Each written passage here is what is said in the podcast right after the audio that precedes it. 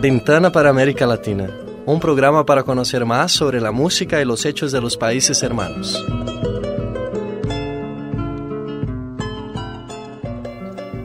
Olá, começa agora Janela para América Latina.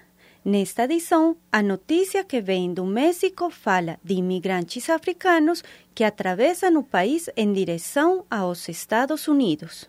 E em Cuba, a legendária banda Rolling Stones confirma a realização de um concerto na Sexta-feira da Paixão. O destaque da música fica por conta do compositor mexicano Carlos Santana, com a canção Oye Como Va.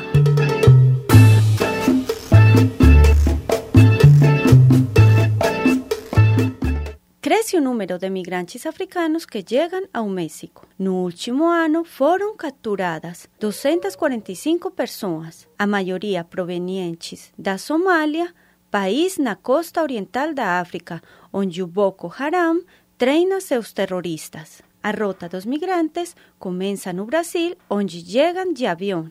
Logo em seguida, começam a viagem pelo continente, atravessando América do Sul, América Central até chegar no México. Os africanos não têm a intenção de ficar no país azteca. O objetivo deles é chegar aos Estados Unidos.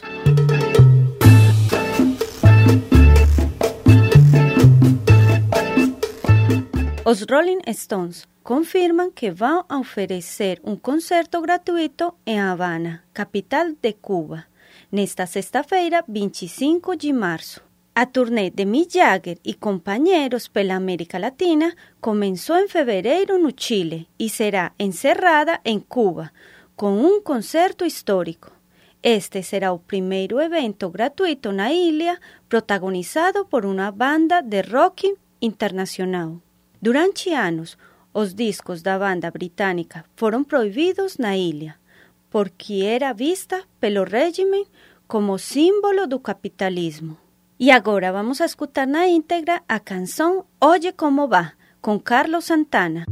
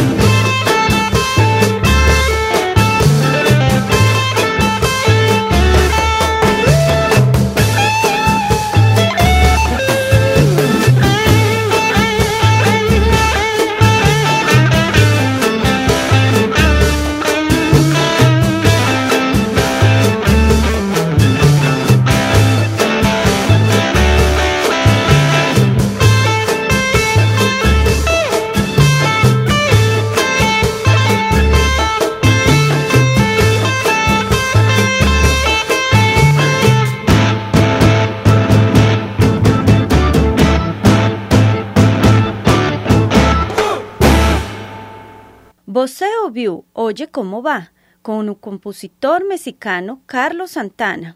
Uma curiosidade: o pai de Santana era violinista em um grupo de mariachi. Por isso, desde muito cedo, Carlos Santana aprendeu a tocar o violino e aos oito anos a guitarra.